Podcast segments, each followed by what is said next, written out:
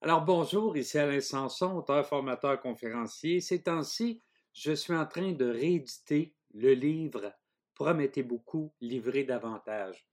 Ça va donc être la troisième édition et vraiment, j'ai beaucoup de plaisir à le faire parce que je me rends compte qu'il y a des petits joyaux dans ce livre-là consacrés au service à la clientèle et à la satisfaction de la clientèle. Aujourd'hui, je vais vous lire une petite section qui s'intitule À l'affût des douze irritants. Parce que oui, certains comportements agacent prodigieusement les clients et leur donnent envie d'aller voir ailleurs. Voici ces douze principaux irritants. 1. Avez-vous bien compris? Le questionnement nous venons de le voir, est un outil merveilleux. Mal utilisé, cependant, il peut être très insultant. La question Avez-vous bien compris? Par exemple, posée sur un ton qui laisse croire qu'on s'adresse à une personne éprouvant des problèmes intellectuels peut faire fuir le client le mieux intentionné. 2. Est-ce que c'est tout? Cette question posée sur le ton du découragement et en roulant des yeux vers le plafond signifie assez clairement au client que vous trouvez qu'il exagère ou que vous aimeriez le voir ailleurs. Gardez-vous de lui faire savoir que vous le considérez comme un client problématique. Remarquez que ces propos défendent en rien la thèse voulant que le client soit roi et que les employés aient à endurer les abuseurs et les psychopathes. Votre patron devrait vous fournir une grille ou une liste de critères vous permettant de déterminer si un client vaut la peine d'être conservé ou non. Il arrive également que le courant ne passe pas entre un employé et un client. Dans ce cas, il vaut mieux le confier à un collègue. 3. Savez-vous que vous me dérangez? Connaissez-vous les PI?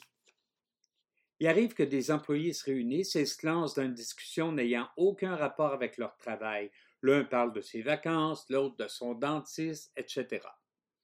Pendant ce temps, le client qui a besoin d'informations n'ose pas s'approcher de peur de troubler cette importante rencontre au sommet. Il attend que le cercle d'épis se dissolve et espère que ça ne sera pas trop long. Si ça l'est, il partira. Les clients n'aiment pas sentir qui dérange. Faites l'expérience, demandez à quelques collègues de discuter pendant que vous refaites un étalage ou nettoyez votre poste de travail. Les clients iront vers vous. Ils redoutent les regards accusateurs des gens que l'on dérange. 4. Je sais pas. Vous travaillez dans une quincaillerie, un client s'approche pour vous demander comment on répare un robinet qui fuit. Vous le regardez, vous lui dites que vous ne le savez pas, sans plus. Selon vous, qu'est-ce qui se passe alors dans la tête du client? Vous n'êtes pas tenu de tout savoir. Je le répète. Et le client ne s'attend pas à ce que vous sachiez tout, mais il aimerait bien que vous l'aidiez à trouver l'information dont il a besoin. Posez donc la question à un collègue. Vous pouvez aussi consulter l'emballage d'un robinet ou le catalogue du fabricant, mais vous ne pouvez pas ne rien faire. Si vous vous contentez de dire que vous ne le savez pas, vous signifiez au client que son problème ne vous intéresse pas, pas en tout et que pour être franc, vous vous foutez bien du fait que son robinet coule. Il appréciera pas. 5. Veux-tu composer ton NIP? Le système scolaire a bien changé. S'il était jadis hors de question de tutoyer un professeur ou un directeur d'école, le tutoiement est aujourd'hui bien ancré dans les mœurs. Résultat, les jeunes finissants tutoient allègrement des clients qui pourraient être leurs parents ou leurs grands-parents. C'est ainsi que j'ai vu un jeune employé de club vidéo demander à une dame dans quarantaine Veux-tu faire ton nip cette, dernière a grimacé avant d'obtempérer. Sauf exception, un client doit être vous voyez. C'est là une marque de respect et l'indice d'un professionnalisme qui fait malheureusement défaut à trop de personnes. Ne tutoyez pas un client s'il ne vous l'a pas demandé. 6. Je vais vous rappeler. Quoi de plus insultant qu'un employé en apparence attentif qui vous écoute raconter votre problème avec empathie avant de prendre vos coordonnées et de vous garantir que vous aurez de ces nouvelles dans les plus brefs délais, puis qui jette le bout de papier et vous raye de sa mémoire sitôt que vous êtes parti. Ce scénario est pourtant assez, courant. Il vous est probablement arrivé de devoir appeler un fournisseur qui avait oublié et de lui répéter votre histoire en espérant que, cette fois, il ne vous jetterait pas à la corbeille. Toute promesse à un client doit être tenue. S'il vous arrive d'oublier, vous devriez songer à réorienter votre carrière. 7. Votre appel est important pour nous. Quand, au bout de 20 minutes, un client entend pour la dixième fois la ritournelle Votre appel est important pour nous, afin de conserver votre priorité d'appel, ne quittez pas, un de nos conseillers sera bientôt en ligne, il en vient à se demander si son appel est vraiment aussi important qu'on le dit. D'ailleurs, dans le chapitre 7 de ce livre-là, Promettez beaucoup livrer davantage, le chapitre est entièrement consacré aux façons d'utiliser le téléphone pour améliorer la satisfaction de la clientèle.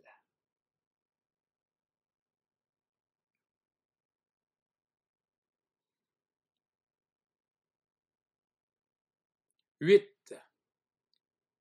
Vous allez sûrement payer comptant.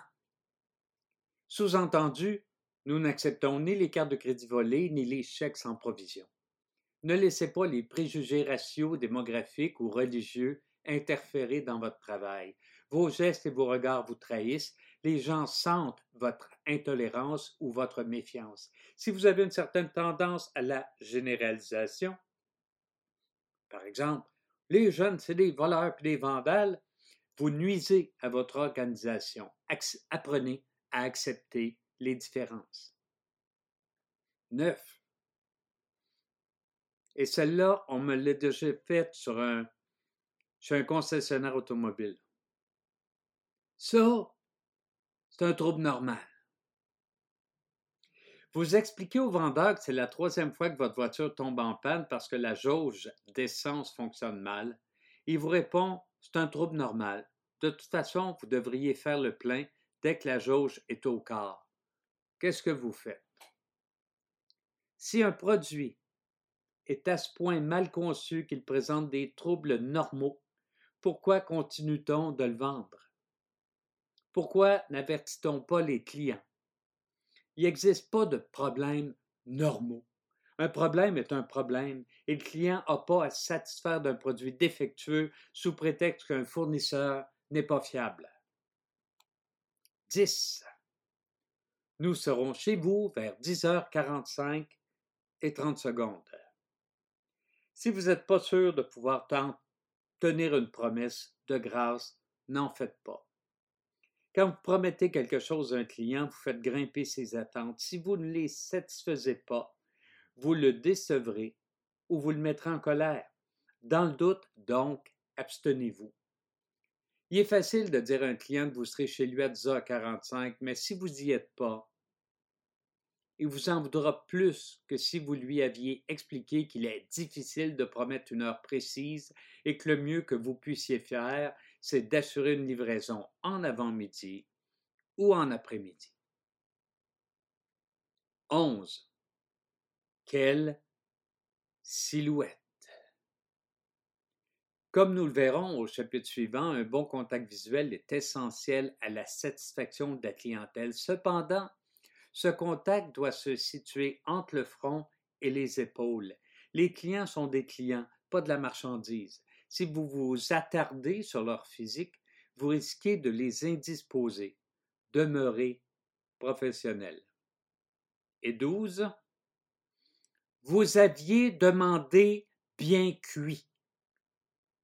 Le client avait commandé un steak à point et vous l'avez demandé au chef bien cuit. Il peut être tentant de refuser d'admettre votre erreur, mais qui gagnerez-vous? Quelle satisfaction trouverez-vous à vous obstiner? Le client refusera peut-être de payer l'addition, il laissera pas de pourboire, il fera une scène, mettra mal à l'aise les clients présents et racontera sa mésaventure à une demi-douzaine de personnes. Évidemment, en, en apparence, votre honneur sera sauf. Vous n'aurez pas eu à reconnaître votre tort, vous aurez gagné une bataille, mais vous aurez perdu la guerre.